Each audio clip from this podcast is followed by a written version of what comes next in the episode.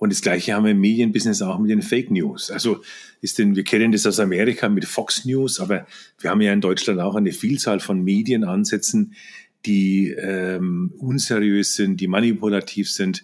Und ähm, damit kann man sehr viel Geld verdienen. Der Spotcast. Radiowerbung, Mediaberatung, Audiomarketing. Perspektiven und Positionen zur Radiobranche aus dem Hause Broadcast Future. Alex Zeitlag ist heute mein Gast, ein Urgestein aus der deutschsprachigen Medienbranche. Alex hat mit einem Piratensender angefangen und er ist nach wie vor für viele Mediaberaterinnen und Mediaberater eine wertvolle Inspirationsquelle. Ich habe mit ihm unter anderem über die Unterschiede zur Radiolandschaft in den USA gesprochen und darüber, ob und wie wir nach wie vor von den Kollegen dort etwas abschauen können. Alex Seitelhack liefert aber auch weit darüber hinaus wertvolle Einschätzungen und Erfahrungen, die für jede und jeden in der Branche anregend sein dürften. Mein Name ist Peter Fürmetz. Ich wünsche viel Spaß beim Zuhören. Jo, Alex Zeitelhack ist mein Gast. Ich habe dich schon in der Anmoderation als Pionier der privaten Rundfunklandschaft angekündigt. Alex, schön, dass du da bist. Servus. Hallo, Servus. Und ich würde mal Folgendes vorschlagen. Wir stürzen uns gleich mitten ins Thema. Wie schaut es denn aus? Was tut sich Neues in der Branche? Welche Innovationsthemen sind denn aus deiner Sicht momentan relevant und oder werden es demnächst? Wo, wo spielt die Musik im Augenblick? Na, Im Radio haben wir ja immer mit ähm, dem äh, Problem zu kämpfen, dass wir in Deutschland nicht wirklich vorne sind von den Entwicklungen. Ähm, internationale Märkte sind da oft voraus. Ähm, und in Amerika sieht man ja immer noch die Führung, Führungsrolle. Ähm, und da gibt es immer stärkere fragmentierte Formate, immer mehr Nischen, immer mehr ähm, und äh, immer mehr Streaming-Angebote, also das Portfolio wird da viel breiter. Das ist halt die, die Herausforderung heutzutage. Und ähm, für uns im Vertrieb natürlich, wie verkauft man das? Wie mhm. bündelt man das zu ähm, Paketen, zu Kombis, zu Vertriebsgebieten? Da ist viel im Umbruch. Mhm, mh. Ist es denn nach wie vor so aus deiner Sicht? Ich meine, äh, wie wir angefangen haben, war es ganz klar, ne? die Amis und andere Länder waren uns da weit voraus mit viel mehr mhm. Erfahrung. Inzwischen hat sich ja doch bei uns auch einiges getan und es gibt immer wieder Stimmen, die sagen, naja, inzwischen können auch die einen oder anderen von uns was lernen. Äh, wie, siehst das, wie siehst du das? Naja, das hieß es ja früher auch schon. Ähm, ähm, vor 20 Jahren oder 30 Jahren hat auch jeder gesagt, nee, bei uns ist es anders. Äh, die, die Amis müssen sich es bei uns abgucken. Ähm, aber wenn man sich das mal wirklich ähm, anschaut, die Entwicklung bei den ganzen Fake News ist weit fortgeschritten. Wir können immer noch gucken, was in zehn Jahren äh, bei uns sein wird, ist das, was heute in Amerika ist. Also die ganze mhm. Eskalation im Content-Bereich, die Eskalation im Journalismus. Mhm. Und in der Vermarktung haben die Amerikaner immer noch deutlich höhere Umsätze. Das mhm. Radio hat höhere Marktanteile. Ähm, die Marktforschung ist professioneller aufgestellt, das Konsumentenverhalten besser erforscht, die ganze Datenbasis, äh, Mediennutzung, mhm. Konsumabsichten und äh, ist also alles immer noch, der Unterschied ist immer noch genauso groß aus meiner Sicht. Wie, wie ist es denn in Sachen Rentabilität? Kannst du irgendwas sagen? Unterschied zum Beispiel, wie viel Prozent vom Umsatz bleibt hängen bei den jeweiligen Häusern? Irgendwelche Größenordnungen, kannst du da, hast du da irgendwelche vergleichen? Na, das sind die Märkte aus meiner Erfahrung heraus nicht vergleichbar, weil in Amerika der Wettbewerb wesentlich intensiver ist. Mhm. Und mhm. damit ist es, ähm, die, die amerikanische Radiobranche hat äh, ja eine Konsolidierung erlebt vor 20 Jahren mhm, durch die mhm. Deregulierung und da wurde sehr viel mit Fremdkapital, wurden große ähm, Gruppen, Netzwerke, Sendercom, mhm. Gebaut, die tatsächlich auch äh, ihre Zinsen bisher verdient haben, also ihre, mhm. ihre Übernahmepreise. Mhm, mhm, ähm, in Deutschland haben wir das nicht. Wir sind immer noch im ähm, Walled Garden eines Lizenzmodells. Mhm. Wir haben immer noch die dominanten Umsätze im landesweiten Radio über die nationale Struktur. Mhm. Ähm, unser Markt ist ja völlig anders aufgebaut. Wir haben immer Top-Down entwickelt. Mhm. Vom öffentlich-rechtlichen System zu landesweitem Radio und die, lokale, die lo lokalen Werbeumsätze waren immer so nice to have, aber keine Grundlage. In den mhm, USA gab es ähm, seit den 20er Jahren, seit 1920, lokales Radio mit lokalem Umsatz. Nationale Netzwerke und Syndication-Netzwerke sind erst 1970 entstanden. Mhm, mhm, und damit ist der lokale Umsatz immer 80 Prozent vom Umsatz in dem mhm. Sender. Das mhm. kennen wir in Deutschland überhaupt nicht. Ja. Viele Märkte entwickeln sich in die Richtung, mhm. ähm, aber da sind wir noch weit hinten dran. Mhm. Okay. Ich würde vorschlagen, wir liefern jetzt mhm. doch nochmal nach für all die wie wenigen Leute, die dich noch nicht kennen in der Branche. Erzähl doch kurz was über Alex Zeitlag. Wo kommst du her? Wie kommst du in die Branche? Und was hast du in der Zwischenzeit sonst noch alles für Kurven gedreht? Ja, also es kommt ja nicht darauf an, wer jemand ist, sondern was er gemacht hat. Also ja, genau. ähm, äh, da haben wir ja auch äh, in Deutschland so eine, so eine Perspektive. Ähm, wir versuchen immer Personen irgendwie ähm, zu beschreiben und nicht ihre Tätigkeiten. Ähm, Im Radio bin ich äh, seit 82. Ich habe mhm. seit 1982, also 40 Jahre, mit dem Piratenradiosender in Südtirol begonnen und das parallel zu ähm, Erfahrungen beim EFN Nürnberg. Also mhm. ich äh, war in den äh, 80ern neben dem Studium Bildjournalist, habe äh, fotografiert mit dem Presseausweis in der Tasche. Mhm. Bin in den Medien äh, äh, Zirkel reingeraten und habe dann für AFN auch fotografiert und mhm. ähm, mhm. mit äh, Freunden zusammen dann in äh, Südtirol einen Piratenradiosender gestartet. Mhm, mh. das, so, das mhm. waren so die Anfänge. Ja, ja, das, ja, dann hat sich ja viel getan. Gerade Nürnberg ist ja so ein Nest gewesen, kann man sagen, eigentlich äh, mhm. für den deutschen privaten Rundfunk. Da hast du keine unwesentliche Rolle gespielt. Erzähl doch mal kurz ein bisschen aus dieser Zeit, Pionierzeit, kann man sagen. Ne? Naja, wir, wir hatten ja in Bozen den Sender und dann wollten wir eigentlich in, in Bayern auch irgendwann, als dann Lizenzen für ausgeschrieben wurden, ähm, uns da beteiligen und haben äh, Anträge gestellt. Wir wollten ja immer Radiounternehmer sein. Mhm. Ähm, und da hat die BLM dann gesagt, solange ihr euren Piratensender in Südtirol betreibt, habt ihr keine Chance in Bayern. Mhm. Mhm. Dann haben wir das äh, Projekt eingestellt, äh, die Antenne wieder nach Süden gedreht für Bozen. Mhm. Und ähm, so sind wir dann in Bayern, haben wir dann Fuß gefasst und ähm, Nürnberg war ja der Hauptstandort für die Radioentwicklung aus zwei Gründen. Zum einen, weil die großen Zeitungshäuser in München gesagt haben, wir machen in München Fernsehen, das ist der, mhm. der Platzhirsch. Und ähm, der Nürnberger, die Nürnberger Verlag Nürnberger Presse hat dann gesagt, ja, und wir sind hier in Nürnberg die zweitgrößte Zeitung in Bayern, wir machen dann das, die Radio, das mhm. Zentrum des Radios. Und äh, Helmut Marquardt mit Gong war auch in Nürnberg platziert. Mhm. Und der hat auch sofort gesagt, das ist äh, sein Ding. Ähm, und dann kam auch noch der Müller Verlag mit dazu. Mhm.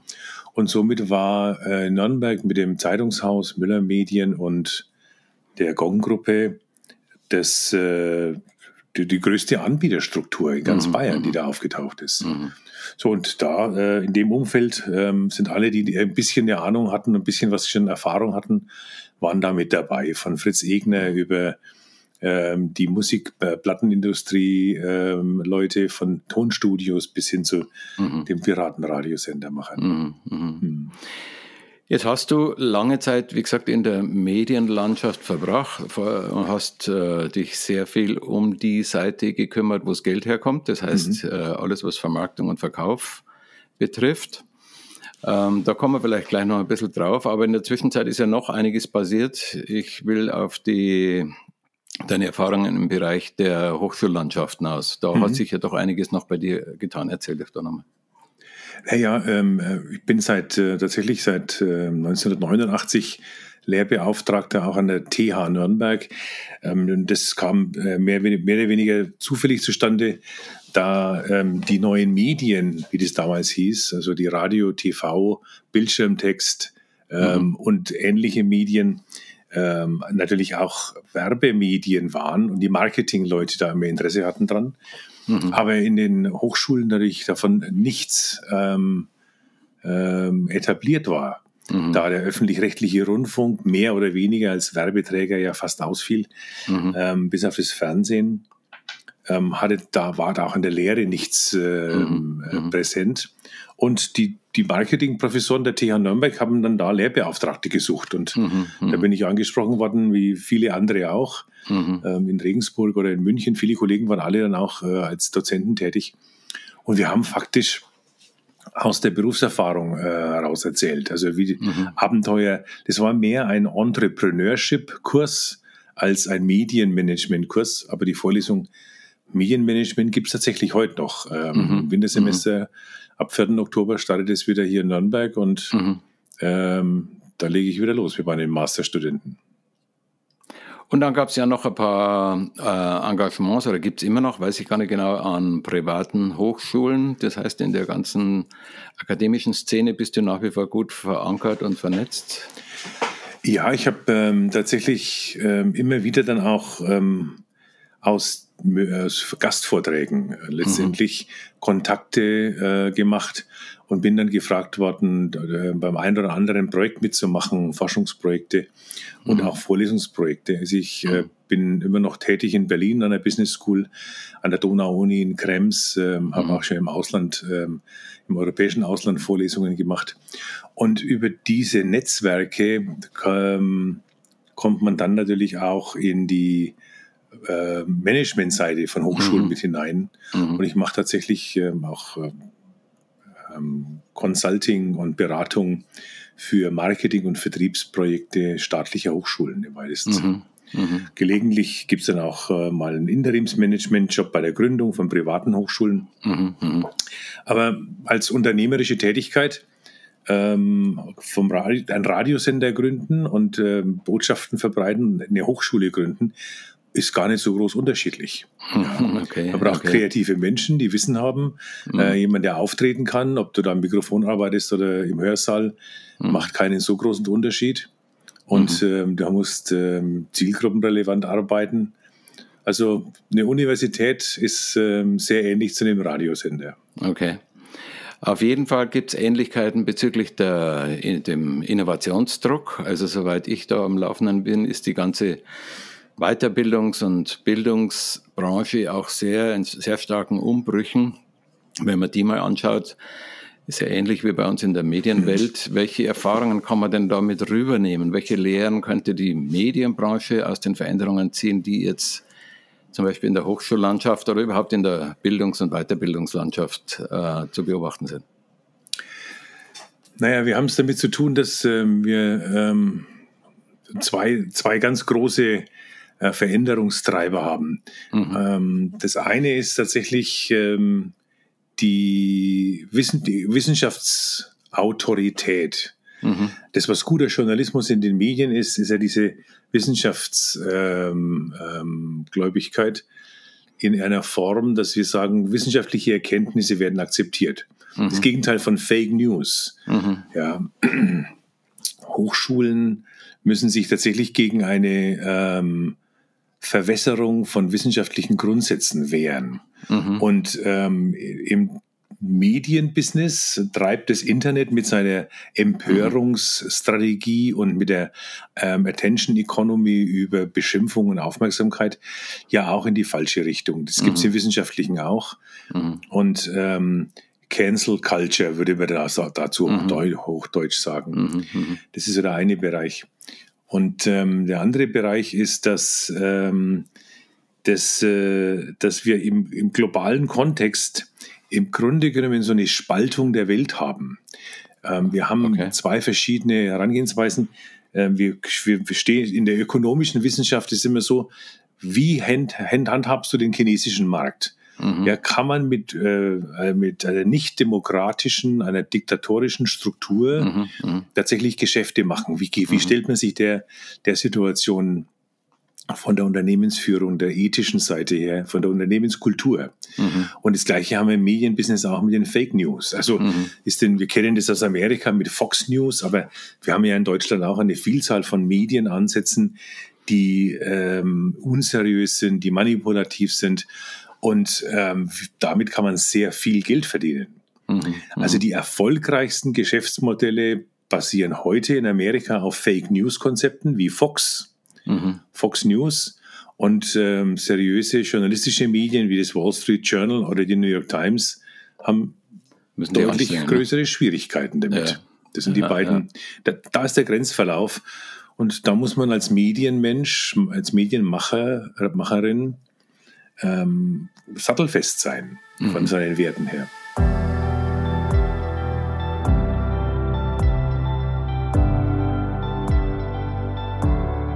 Alex Zeitelhack ist heute bei mir und nachdem er nicht nur in der Medienbranche, sondern auch in der Hochschullandschaft verankert und zu Hause ist, habe ich ihn über Parallelen zwischen diesen beiden Märkten gefragt. Aber auch über die Veränderungen in den Kundenbeziehungen haben wir gesprochen und warum es wichtiger denn je ist, sich sein eigenes Verkaufsleben sehr, sehr gut zu strukturieren und zu organisieren. Wie ist denn das Thema Lernen? Lebenslanges Lernen ist so ein Schlagwort. Das ist natürlich in der Bildungs- und Weiterbildungsbranche sehr nah. Wie ist es denn, wenn man das mal überträgt auf die Medienbranche mhm. aus deiner Sicht?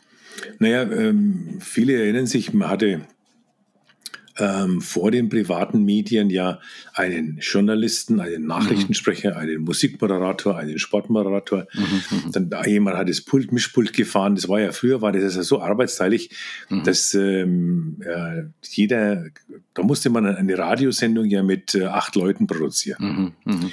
Und ähm, die Einführung dieses Ein-Mann-Studios, wo der Moderator das Mischpult fährt, das Telefon beantwortet, äh, Mini-Produktionen macht, moderiert und die Nachrichten vorliest. Mhm. Das war ja eine, eine Revolution. Mhm. Und ähm, das, ähm, das ergibt sich jetzt im, im Bildungsbereich auch. Wir haben tatsächlich unterschiedliche Disziplinen. Wir mhm. müssen äh, aber mit der Digitalisierung und der digitalen Transformation hybride Berufe und Berufsbilder ausbilden. Und mhm. das findet nicht statt. Mhm. Also die, mhm. das lebenslange Lernen wird immer propagiert, um dem Arbeitgeber, den Mitarbeiterinnen zu sagen, du musst dich weiterbilden. Aber es gibt es nicht das Angebot an der mhm. akademischen und beruflichen Seite für die Innovationsanforderungen ist nicht vorhanden. Mhm, mh. Also meine Studierenden haben vor ein paar Jahren, vor zwei Jahren haben wir eine Studie gemacht, was sind die Berufe 2030? Ja. Die Top 25 Berufe äh, in zehn Jahren. Und ähm, da kamen dann so Dinge raus wie Emotion Designer für mhm, okay. Roboter. Okay. Also es braucht den Skill von Psychologen, mhm. IT-Lern, Codern, Programmierern und Ingenieuren zusammen, einen Roboter so zu designen, dass er emotionale Ausstrahlung und Wahrnehmung hat, mhm. um als Pflegeassistent im Altenheim arbeiten zu können. Das heißt, da gibt es ja ganz viele Grenzüberschreitungen auch zu den ja. Äh, Sozialwissenschaften, Psychologie, Soziologie ganz genau. und so weiter. Also ein anderer Beruf war zum Beispiel ein digitaler Bestatter. Okay. Ja. Ähm, okay. Das muss, das muss eine, ein Beruf sein mit einer Ausbildung, die so ähnliche Qualifikationen eines Juristen oder Notars mhm. hat. Da mhm. müssen ja willentliche testamentarische mhm. mhm. Verfügungen rechtssicher erstellt werden, die sich aber auf digitale Eigentumsrechte wie ähm, NFTs ja, oder ja, ja. Ähm, digitale Rechte an Filmen, mhm. Audio und Ähnlichem äh, beziehen. Und ähm, diese Berufsbilder sind nicht in Vorbereitung. Da gibt es mhm. niemanden, der sich darum kümmert. Das lebenslange Lernen ist ein Schlagwort, das eine leere Hülse ist. Mhm. Ähm, und es geht schon damit los, dass zwei so Institutionen wie die Handwerkskammer und die IHK, die müssten fusionieren. Man kann diese mhm. Berufsgruppen nicht mehr so trennen, wie das vor 200 Jahren mal entstanden mhm, ist. Mhm. Jetzt kommen wir nochmal auf das Thema, die, das ja bei dir und auch bei uns, bei Broadcast Future, immer schon sehr zentral im Fokus stand, nämlich der Verkauf von mhm. Medien, der Verkauf von Werbung. Wie sieht es denn diesbezüglich aus? Was ändert sich aus deiner Sicht äh, auf der Seite, wie ändern sich äh, Kundenbeziehungen zum Beispiel mhm. und der Umgang damit? Also, ähm, also manche Dinge ändern sich äh, gar nicht oder nie. Wir haben mhm. so eine Art Grundverfasstheit in unserem Vertriebsbereich. Das sind auch oft so Dinge, die für alle, egal welches Produkt du verkaufst, wenn du im Vertrieb oder im Marketing bist, bleibt es immer ähnlich.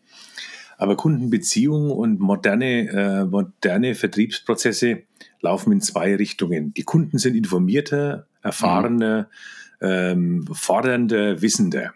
Mhm. Das heißt, du kannst äh, niemand mehr mit Plattensprüchen über den Tisch ziehen. Also das, mhm. was in den 80er Jahren als Verkaufsschnack und Einwandbehandlung mhm. ähm, praktiziert wurde, funktioniert nicht mehr.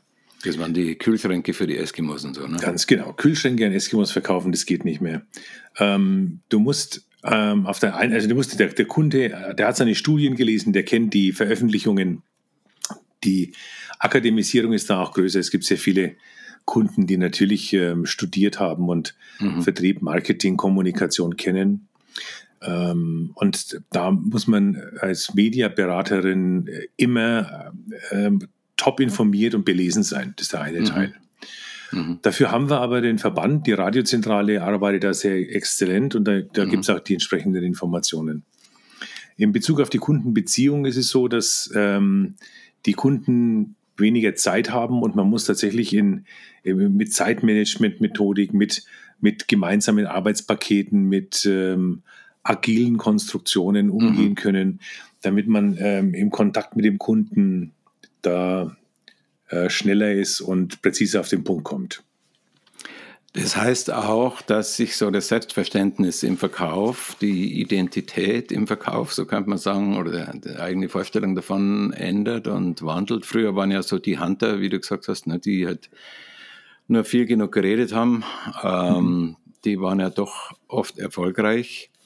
Jetzt sind es eher andere Typen, habe ich den Eindruck, oder? Was meinst du? Es ist schwer. Es ist schwer, das äh, pauschal zu sagen. Also ich, ich lass mich das mal von der anderen Seite her eintüten. Die, ähm, äh, du musst als Mediaberaterin Spaß haben an dem, was du tust. Es muss mhm. dir gelingen, in, in einen Flow zu kommen. Mhm. Es gibt ja dieses, dieses Konzept von dem Flow, von dem ja. äh, Cicchen Michali. Gibt es ein schönes Buch, das heißt Flow mhm. eben, und das, das lohnt sich tatsächlich das heißt, ob du jetzt Hunter bist oder geduldiger Zuhörer oder kreative Texterin, das ist mhm. alles nicht so entscheidend. Du musst in einen Flow finden. Mhm. Und mhm. ähm, da gehört komischerweise natürlich auch immer das Thema Hingabe und Fleiß dazu. Also so eine mhm. Art Begeisterung und eigene Haltung zum Beruf. Mhm. Das ist mhm. das Entscheidende. Und diese Einteilung nach ähm, Hunter oder ähm, ähm, Zuhörer und ähnliches. Ja, genau. Das, das habe ich noch nie so wirklich äh, unterschrieben. Ja, also da war ich noch nie so wirklich dabei. Und das, äh, diese, diese, ähm, das Interesse gilt, gibt es heute auch noch.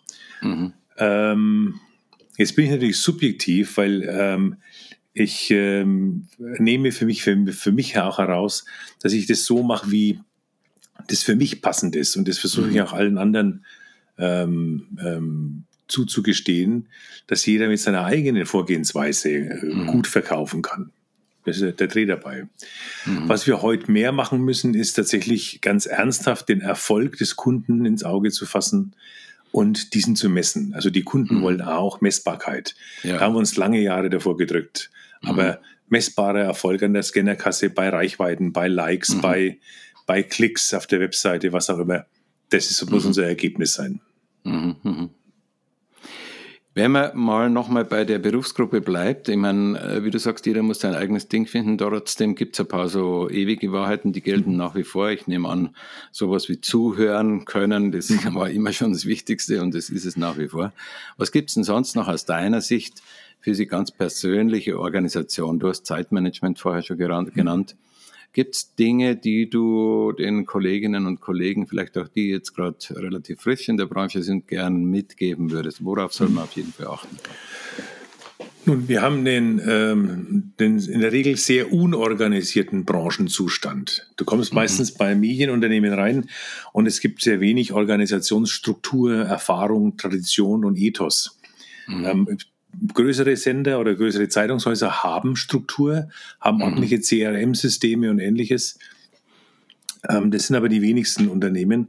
Bei vielen gibt es tatsächlich immer noch so das, ähm, da drückt man dir das gelbe Seitenbuch in die Hand und sagt, zieh mal los, da sind, da sind dann die Kunden drinnen. Mhm. Dafür brauchst du tatsächlich eine, eine Selbstorganisation in Form von Zeitdisziplin, regelmäßige Strukturen, also was wir schon erwähnt haben mit Zeitmanagement, Telefondienste, klare Routenplanung, wen besuche ich mhm. und auch ein eigenes CRM-System, wenn der Sender keins mhm. hat. Mhm. Wenn du, wenn man ein CRM hat, benutzen, benutzen, benutzen. Also mhm. ähm, ohne klar strukturierte Arbeitsorganisation ähm, vergisst man zu viel, fällt viel zu viel vom, vom äh, Tisch runter. Das ist nicht günstig. Mhm. Mhm. Und ähm, dann braucht man Netzwerk. Also es ist immer noch so, dass man, äh, also gerade auch in der Corona-Zeit, haben wir ja ähm, sehr viel die Netzwerken über Zoom gemacht, über mhm. LinkedIn und ähnliche Strukturen. Ähm, die meisten guten Kontakte kommen immer noch über Zufallskontakte, wo jemand jemanden kennenlernt. Ähm, mhm. Dann hat man Visitenkarten in der Hand und dann ähm, ja, trifft man jemanden bei der äh, IHK im Marketingclub oder ähnlichem. Mhm. Mhm. Diese, diese ganz altmodischen ähm, Netzwerkkontakte muss man auch gezielt ansteuern und pflegen. Mhm.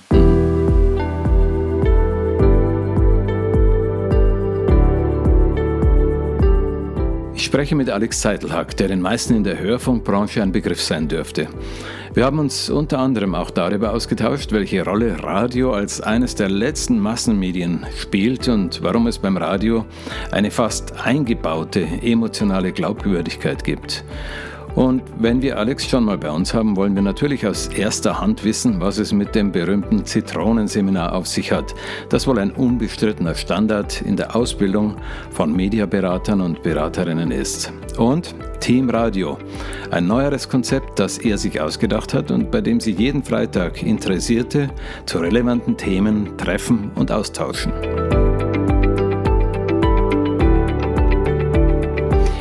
Jetzt ist Radio bei dir und auch bei uns immer schon so ein Schwerpunkt, wenn man auf diese eine Mediengattung nochmal genauer schaut als Gattung. Wo geht es denn mhm. hin?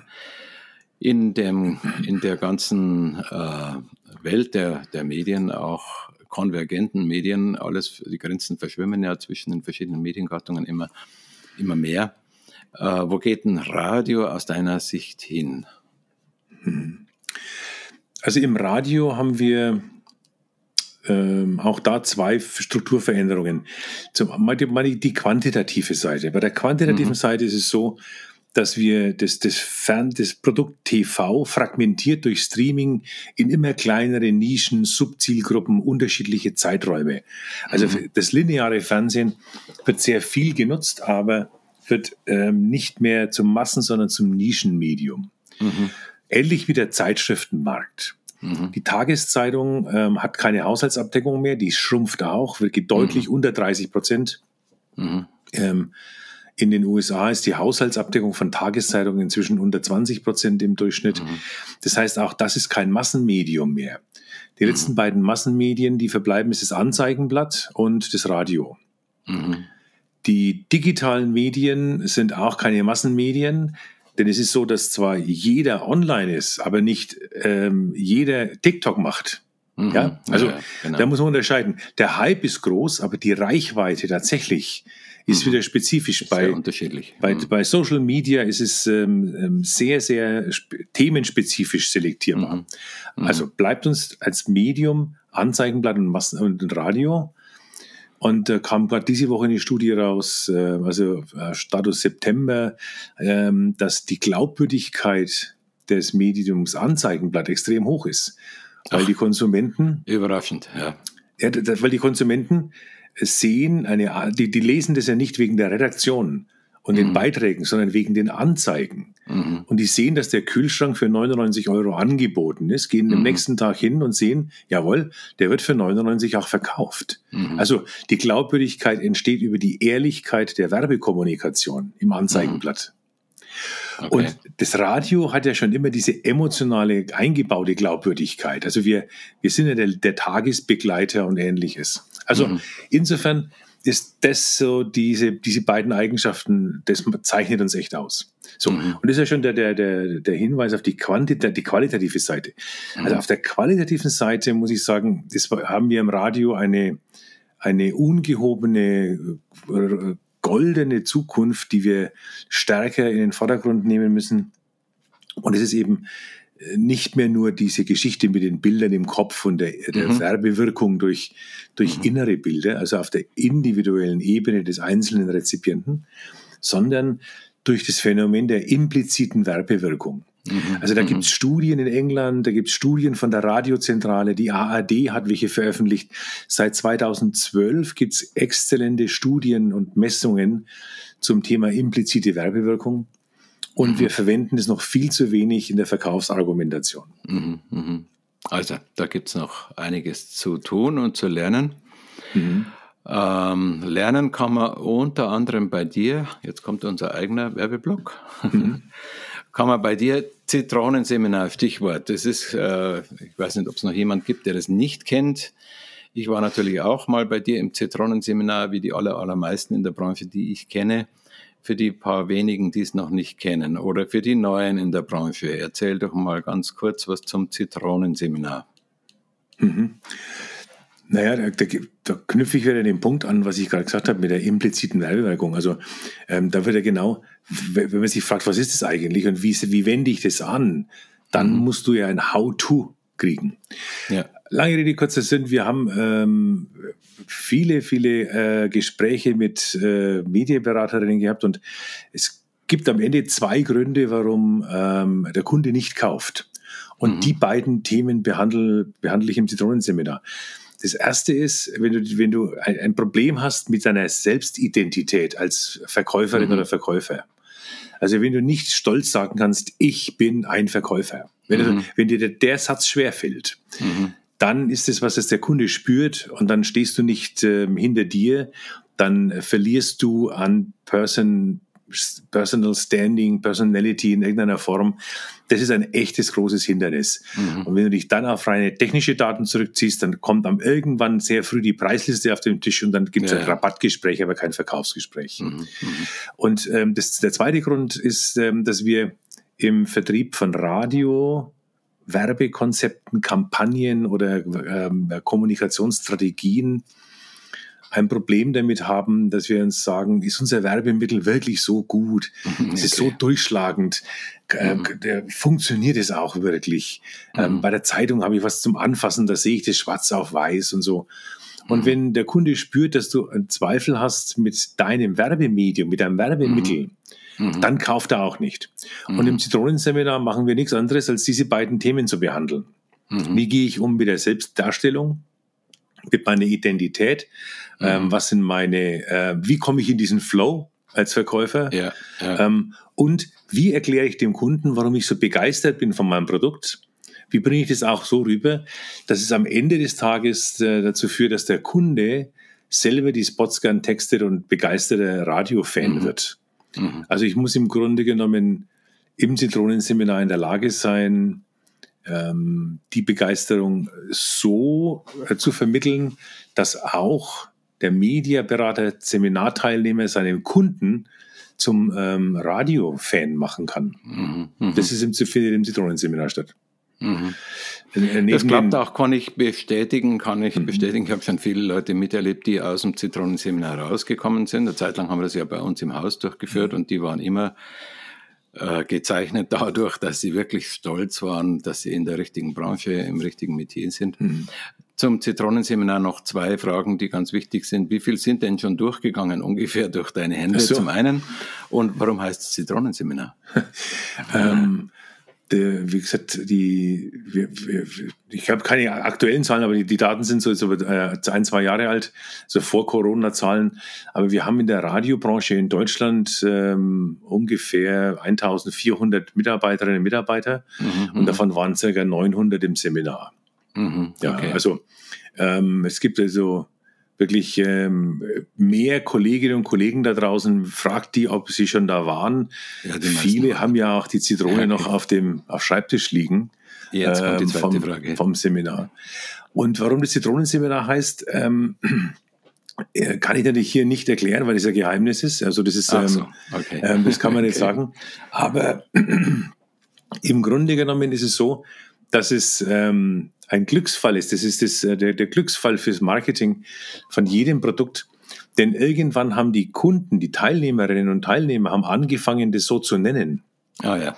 Das okay. hatte früher einen völlig anderen Namen, aber mhm. weil es da eben ähm, irgendwas ja. passiert in dem Seminar, das mit Zitronen zu tun hat, mhm. wurde das okay. dann äh, später Verstehe. mal so genannt und umbenannt. Und dann habe ich gesagt, Mensch, wenn die Kunden ein Produkt anders benennen, dann, ist es mhm. ja, dann musst du das umbenennen und dann, jetzt ist es seit 15 äh, Jahren das Zitronenseminar natürlich. Ja. Jetzt gibt es noch eine zweite Einrichtung, auch seit ein paar Jahren, ähm, die du leitest. Das heißt Team Radio, Team Radio. Mhm. Ich weiß nicht, wie du es nennst. Erzähl doch auch dazu nochmal ganz kurz was. Für wen ist es und warum ist es gut? Ja, das, das Team Radio ist quasi so eine Art digitale Eckkneipe, ein mhm. digitaler Stammtisch. Und zwar findet er immer am Freitag um 13 Uhr bei Zoom statt.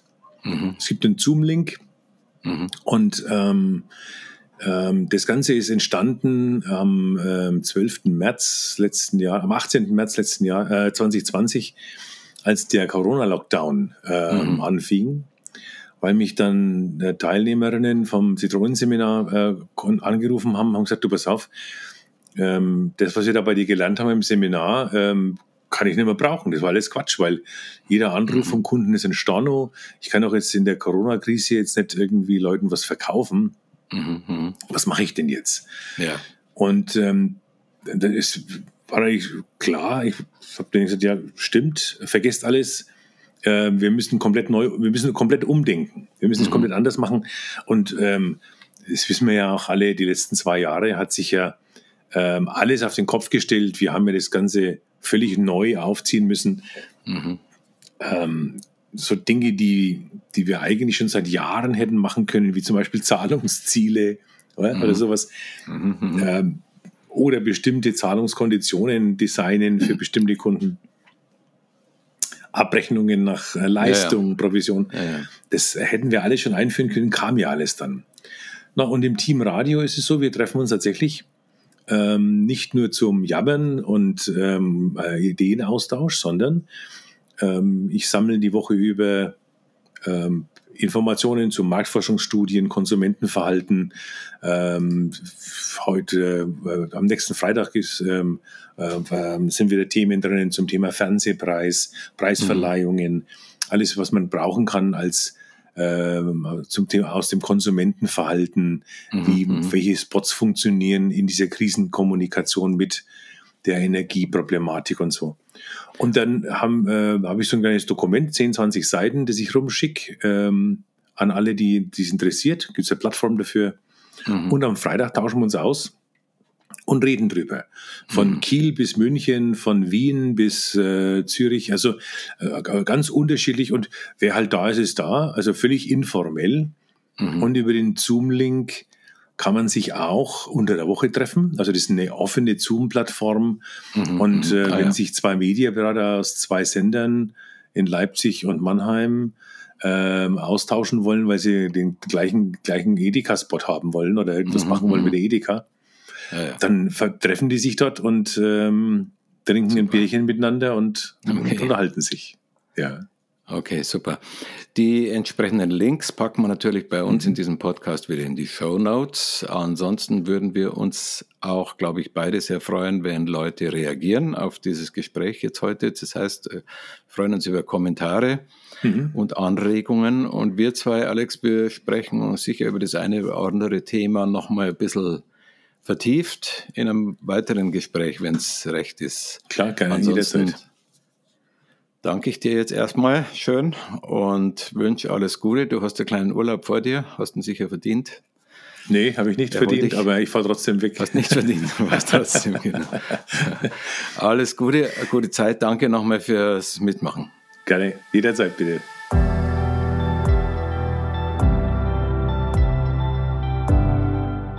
Alex Zeitelhag war heute mein Gast, einer der ersten und wichtigen Treiber des privaten Rundfunks im deutschsprachigen Raum. Wer Alex kontaktieren will, findet den entsprechenden Link in den Show Notes. Natürlich auch zum Zitronenseminar und zu Team Radio. Ich hoffe, du hattest Spaß beim Zuhören. Danke jedenfalls fürs Dabeisein. Falls noch nicht geschehen, abonnierst du am besten jetzt gleich unseren Kanal und empfiehlst ihn gleich ein paar Leuten, denen du etwas Gutes tun willst. Ich bin Peter Fürmetz und freue mich darauf, wenn wir uns bald wieder hören. Das war der Spotcast, eine Produktion von Broadcast Future. Broadcast Future ist für alle da, die Radiowerbung verkaufen oder produzieren, aber auch für alle, die mit Medien und Marketing zu tun haben. Broadcast Future. Ideen, Märkte, Motivation.